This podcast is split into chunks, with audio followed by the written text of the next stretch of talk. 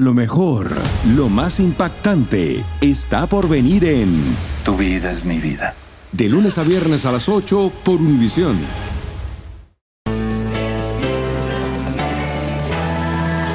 Alegra tu día y mantente informado con lo mejor de Despierta América. A continuación escucharás información práctica para mejorar tu vida, variados reportajes de farándula y actualidad.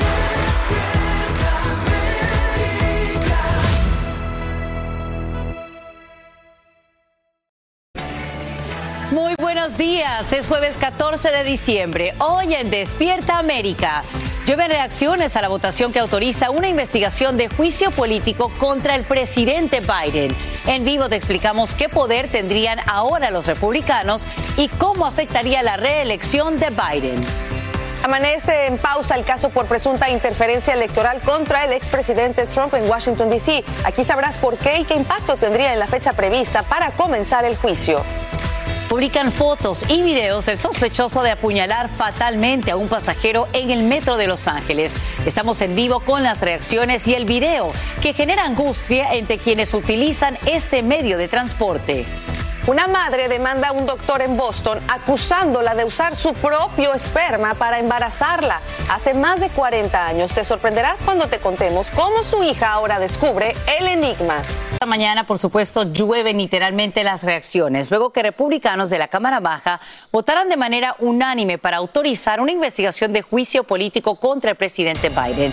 La Casa Blanca ya califica la decisión como una artimaña sin fundamento. En vivo desde Washington, D.C., Edwin Pitino se explica cómo avanzaría ahora la pesquisa y qué consecuencias tendría para la reelección de Biden. Edwin, muy buenos días. Cuéntanos. ¿Qué tal, Sacha? Muy buenos días y un gusto saludarte. Te comento que ya los republicanos habían investigado por casi un año, pero ahora con esta votación de 221 a favor y 202 en contra cuentan con nuevos poderes. ¿Cuáles son? La posibilidad de citar a testigos y también solicitar documentos que puedan de alguna forma sustentar las acusaciones que han hecho por meses. Tras casi un año de investigaciones, los republicanos en la Cámara Baja votan a favor de iniciar formalmente una investigación de juicio político contra el presidente Biden. We've spent months in this investigation accumulating evidence. Uh, we have a simple question that I think an overwhelming majority of Americans have. What did the Bidens do to receive the tens of millions of dollars from our enemies around the world? La resolución se da a pesar de que la investigación aún no ha producido evidencia que incrimine al mandatario. Se le da la luz verde al Congreso que empiecen esta búsqueda. Es todo lo que hace. No es la búsqueda ya en sí, no es el, un juicio en sí, nada más. Le da la autoridad al Congreso, en particular a tres comités que se van a formar o que ya están formados para empezar su búsqueda de pruebas. En un comunicado, Biden dijo, en vez de hacer su trabajo, deciden perder el tiempo con esta artimaña política infundada. Por su lado, Hunter Biden, hijo del presidente, llegó al Congreso donde estaba citado a testificar, pero no lo hizo a puerta cerrada, desafiando la posibilidad de ser declarado en desacato. In the depths of my addiction, I was extremely irresponsible with my finances. But to suggest that is grounds for an impeachment inquiry is beyond the absurd. It's shameless. There is no evidence to support the allegations that my father was financially involved in my business because it did not happen. Para los republicanos, es muy evidente que lo que era el producto que estaba vendiendo Hunter Biden era acceso a su padre. Porque no hay otro producto que tiene, que tiene eh, Hunter Biden. Mientras que demócratas... Y todo el tiempo ellos quieren hablar, tratar de uh, ayudar a Donald Trump y a impeach President Biden cuando no hay evidencia. Obviamente están utilizando esta artimaña para desviar la atención del pueblo americano sobre los issues que son importantes. Sacha, aquí estamos viendo algo bastante inusual e incluso histórico. Los dos candidatos que lideran las encuestas en ambos partidos están enfrentando algún tipo de proceso de investigación. Donald Trump con 91 cargos en cuatro cortes y ahora Biden con la investigación de un juicio político en el Congreso, lo que significa que el año 2024 estará cargado de muchísima información que podría afectar las campañas de ambos candidatos y como siempre aquí en Despierta América le tendremos la última información. Vuelvo contigo, Sacha. Pitti, gracias por estos nuevos detalles en vivo desde Washington. Y miren, en pausa, así amanece hoy el caso por presunta interferencia electoral que enfrenta el expresidente Trump en Washington, D.C. Así lo decide la jueza federal Tania Schuckman, mientras una corte de apelaciones revisa la presunta inmunidad presidencial alegada por el exmandatario. La magistrada reconoce que esto afectaría la fecha prevista para comenzar el juicio programado para el próximo 4 de marzo de 2024, pero no la orden mordaza impuesta contra Trump ni las condiciones de su liberación. Y ahora mismo la policía necesita de tu ayuda, por favor, para identificar al sospechoso de apuñalar fatalmente a un pasajero en el metro de Los Ángeles. Y precisamente ahí está Socorro Cruz en vivo con las últimas fotografías y videos que publican autoridades. Adelante, Socorro, con este llamado a la comunidad. Muy buenos días, Alan. Buenos días, equipo de eh, Despierta América. Por favor, allá en casita pongan atención y vea las siguientes imágenes. Se trata de un hombre que, de acuerdo al cuadro psicológico que han armado los detectives de Los Ángeles, por su comportamiento y la manera de cómo atacó a un pasajero del metro, no es la primera vez que lo hace. Sabe muy bien cómo dirigir el arma punzante y, además eh, que, que utilizó y sabe también cómo moverla para desgarrar órganos internos. Eso es lo que dicen las autoridades. Por eso es tan importante que lo identifiquen. Si ustedes lo identifican, repórtelo de inmediato a las autoridades porque se cree que ha cometido otros crímenes y podría eh, mm, cometer otros más en el futuro. Lo que sucedió aquí en esta línea E del metro de Los Ángeles, Alan, es que hubo una discusión eh, con uno eh, de los pasajeros y este hombre. la víctima ha sido identificada como Jalil Sosa, de 27 años de edad. Y bueno, el sospechoso murió después de que recibió múltiples puñaladas. Eh, él alcanzó a llegar a su casa, dice la policía, y alguien llamó al 911, lo trasladaron al hospital y ahí murió. Ahora el sospechoso es identificado como un hombre de 5 pies con 7 pulgadas de alto, 160 eh, libras de peso, lo están viendo en pantalla y bueno, tristemente las autoridades dicen que eh, no es la primera vez que sucede esto y que están aumentando crímenes como este. Yo soy Socorro Cruz, vuelvo con ustedes al estudio. Y ahí está apareciendo el teléfono en pantalla, por favor, cualquier información que tenga para capturar a este individuo. Gracias, Socorro. Y hasta la Corte Suprema de Justicia llega el debate sobre el uso de la píldora abortiva. Los magistrados aceptan examinar las restricciones impuestas por un tribunal inferior a este medicamento, el cual es utilizado en más del 50% de los abortos que se registran en el país. Escuchemos la explicación que da un experto legal. Lo que se discute es si la Agencia Federal de, Drogas pues, eh, cumplió con todos los requisitos cuando aprobó la distribución por correo de estas píldoras. Ahora los jueces, seis conservadores y tres progresistas, escucharán las apelaciones del gobierno federal y del propio fabricante de las píldoras que se venden bajo el nombre Mifepristona. Y ya se dan los últimos arreglos para el tan esperado desfile de casi 100 botes navideños en California, que como cada año muestran pues sus mejores decoraciones festivas y coloridas en la bahía de Newport Beach. Este año cumple su 115 aniversario y como es tradicional en el evento, pues se realiza por cinco días. Miles de turistas acuden para admirar las luces, los fuegos artificiales y pues compartir en familia. Mira qué espectáculo, Sacha.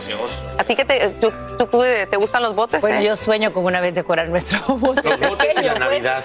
Así. Qué bonito, me encanta la tradición. Lleva muchísimos años aparte. Qué bonito. Sí, sí, sí. No, y la dedicación, el esmero de cada dueño y cada familia, ¿no? que vas para allá, en California. ah, voy para allá, voy para California. Ahí vamos a estar mañana en vivo para todos ustedes. Beso a nuestra gente en California. Nos queremos. Y en las últimas horas acusan de asesinato grave al sospechoso de matar a Samantha Wall, presidenta de la sinagoga de Detroit, tras invadir su casa en octubre. Si es condenado, Michael Manuel Jackson Bolaños, de 28 años, pasaría el resto de su vida en prisión sin derecho a libertad condicional. Fiscales señalan que Bolaños mintió durante un interrogatorio previo sobre los robos en el área del crimen, respuesta con la que evitó su arresto en ese momento. Familia querida de Univisión, aquí Lucero para decirles que no se pueden perder el gallo de oro. Lunes a viernes a las 9 por Univisión. Hola, yo soy Carla Martínez. Estás escuchando el podcast de Despierta América. Y vamos ahora con un caso que es digno de una película. Una mamá demanda a un doctor en Boston acusándolo de usar su propia esperma para embarazarla hace más de 40 años. El Angélica González está en vivo para que nos explique cómo es que su hija hace este descubrimiento. Eli, muy buenos días. Adelante. Mi querida Sacha, es una historia digna para una serie de televisión cuyos argumentos giran en torno al deseo de una mujer de tener un hijo y el engaño de un médico que creyó que nunca sería descubierto. Pongan atención. Caroline DePoint acaba de descubrir 42 años después que el hombre que conoció toda su vida como esposo de su madre no es su padre biológico. Lo hizo por casualidad al hacerse una prueba genética en casa para conocer sus raíces. Fue sorprendente, es lo único que atina a decir todavía en shock. Su madre, Sara, junto a su esposo, acudieron al doctor Berger en 1980 en busca de ayuda para tener un hijo. En ese entonces, el médico les dijo que usaría el esperma de un donante anónimo para fertilizarla. Solo le informó que se trataba de un médico residente. Nunca pensamos que abusaría de su posición de confianza y perpetraría esta violación extrema, asegura Sara. Cuando Caroline cotejó los resultados del examen, cayó en cuenta de que estaba relacionada genéticamente con dos familiares del médico. Yo sé quién es mi familia real, eso nunca va a cambiar, pero siempre tendré que luchar con lo que el doctor Berger nos hizo a mi madre y a nosotros, narra incrédula. Ahora su madre lo demanda exigiendo justicia. De acuerdo a la página web del Centro de Fertilización Boston IVF, Berger ayudó a fundar uno de los primeros centros de fertilización de la zona y se jubiló en 2020. Sus abogados aseguran en un comunicado que las acusaciones han variado en los últimos seis meses y que lo que alega Sarah DePoint no tiene base legal. Ella cree todo lo contrario. Confiábamos plenamente en él. Era un profesional de la medicina. Es difícil imaginar que no puedes confiar en tu propio médico, afirma, esperando un fallo a su favor. Y bien, los abogados del médico aseguran que es un pionero en el campo de la fertilidad, que en 50 años de práctica ha ayudado a miles de familias a cumplir sus sueños y tener hijos. Habría que ver si más casos como estos se repiten, Sacha, para ver si era tan ético como efectivo en sus tratamientos. Vuelvo contigo. Eli, te agradecemos por brindarnos estos nuevos detalles en vivo. Y como te adelantamos en Despierta América, la Reserva Federal mantiene las tasas de interés en un rango entre 5.25 y 5.50%, las más altas en los últimos 22 años. Esa es la decisión que anuncian al concluir su reunión más reciente. En rueda de prensa, el presidente Jerome Powell dice que planean recortar los tipos en un 0.75% en algún momento de 2024, reduciendo así su lucha contra la inflación si la misma continúa disminuyendo y ojalá que así sea. Y a partir de ahora, residentes de Nueva York no verán reflejadas sus deudas médicas en reportes de crédito. La gobernadora demócrata Kathy Hochul acaba de promulgar una serie de leyes de protección al consumidor, prohibiendo a hospitales y proveedores de salud que informen sobre las cuentas por pagar a las agencias crediticias. Además, estas últimas tampoco podrán recopilar información al respecto. Esta medida beneficiaría a personas de bajos recursos. Y revisa bien las computas de manzana que consumen tus niños, porque investigadores de la FDA rastrean la fuente de una presunta contaminación con plomo en el puré de esta fruta. La agencia sospecha que la canela que contienen habría enfermado ya a decenas de menores. Los productos se venden en Estados Unidos con las marcas Wanabanaba, Wiz, Schnucks. Si tus hijos las comieron, expertos recomiendan que les hagas mejor un examen de salud. Y ahora vamos con noticias de tu país. Se lanza al vacío desde un hotel en Brasil, un estadounidense que intentó apuñalar a su novia y a un taxista. La policía lo ubica por la foto de una identificación falsa que usaba y hasta trató de cambiar su apariencia cortándose el cabello para no ser identificado. El sospechoso ya contaba con antecedentes delictivos. Y tan pronto como hoy se lleva a cabo una reunión clave entre Venezuela y Guyana sobre la disputa por el territorio Esequibo, encuentro que cuenta con la participación del gobernante Nicolás Maduro. Venezuela ha insistido durante mucho tiempo en que tiene un derecho histórico sobre esa región rica en recursos naturales, algo que Guyana rechaza. Y en El Salvador, la Asamblea Legislativa autoriza a medio millón de ciudadanos a votar con documentos vencidos en las próximas elecciones presidenciales, legislativas y municipales. El próximo 4 de febrero de 2024 están fijados estos comicios en los cuales el mandatario Nayib Bukele, quien como saben se encuentra en una ausencia, buscará la elección inmediata al cargo. Bukele mantiene altos niveles de popularidad en las encuestas. ¿Y qué tiempo pasarías en un crucero? Piénsalo bien, porque ahora hay una oferta que te permitiría vivir literalmente en el mar durante tres años y medio. Se llama la Villa V Odyssey y zarparía en mayo del próximo año para darle la vuelta al mundo con 924 pasajeros alojados en 485 cabañas. Además, cuenta con restaurantes, bares, biblioteca, gimnasio, piscina y centro médico. Y si te decides a navegar, eso sí, prepara el bolsillo porque el viaje cuesta unos 100 mil dólares. Y yo que solo tengo paciencia para un crucero de tres días. no sé todo este año. ¿Y ustedes en casita, ustedes chicos, se apuntan para ese crucero tan largo? Eh, no. gracias. No, gracias. Yo soy como tú, de tres, Tres días. días. máximo. Pero Así. bueno, hay gente que le fascina, así que lo disfruten. Pantalla tienes el sorprendente rescate de seis personas varadas en una pequeña embarcación en el océano cerca de República Dominicana. Sobreviven gracias al capitán del crucero Vista de la compañía Carnival, quien recibe una alerta de emergencia sobre un pequeño buque de carga que se había volcado, un anuncio por el que altera de inmediato el curso del barco para salvar al grupo de náufragos. Y esta mañana están en pausa todos los plazos procesales en el caso por interferencia electoral que enfrenta el expresidente Trump en Washington, D.C. La jueza federal Tania Chutkan ordena suspenderlos a la espera de que una corte de distrito resuelva una apelación formulada por el exmandatario, alegando que goza de inmunidad presidencial. Esa decisión afectaría la fecha para comenzar el juicio, pero no la orden mordaza emitida contra Trump. Y te cuento que en las últimas 24 horas la patrulla fronteriza confirma más de 2.000 cruces irregulares solo en el estado de Texas, aunque la avalancha migratoria se extiende, por supuesto, a lo largo de toda la frontera con México. La situación se agrava porque los agentes se quedan literalmente sin recursos para procesarlos, pero también se agudiza la crisis humanitaria que sufren los migrantes, como nos muestra Marlene Guzmán.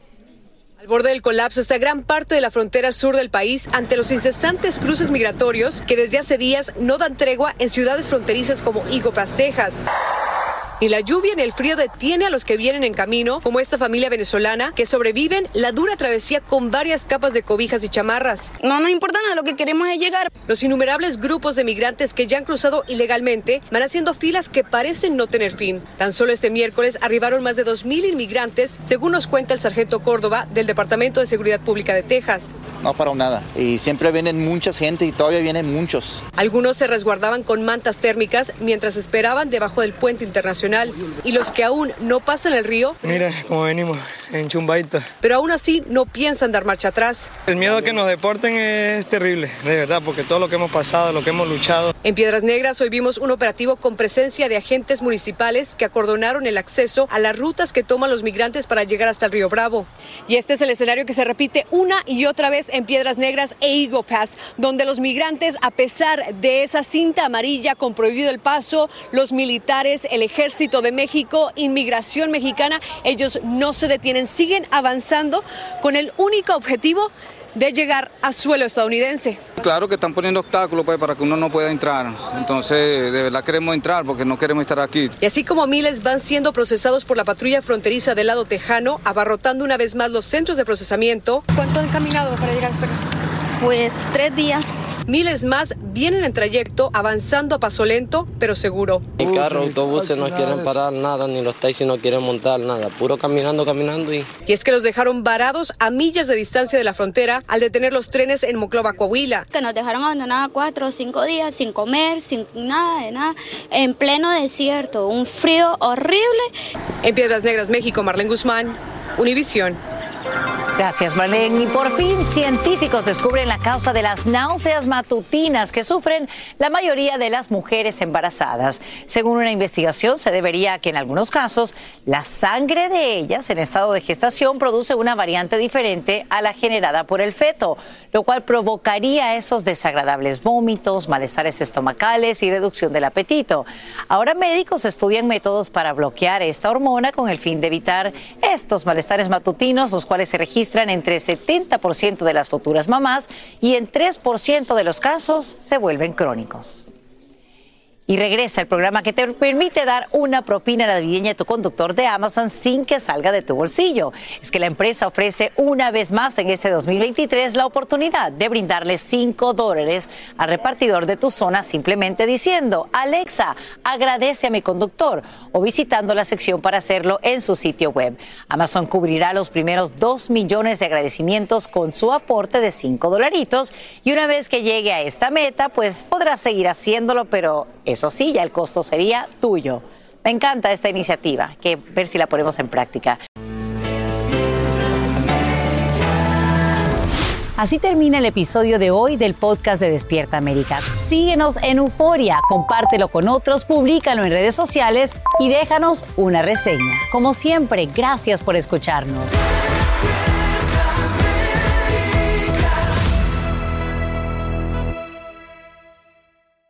Dicen que traigo la suerte a todo el que está a mi lado. Y esa es mi mala fortuna. Basada en el clásico de Juan Rulfo, llega Univisión, El Gallo de Oro. Supongamos que la caponera puede inclinar la suerte a quien ella quiera. ¿Estás tardando en conquistarla? Con Lucero, José Ron y Plutarco Asa. Este gallo está cambiando la vida. En una historia legendaria de amor y azar. No trates de cambiarme, no lo vas a lograr. El Gallo de Oro, lunes a viernes a las 9 por Univisión.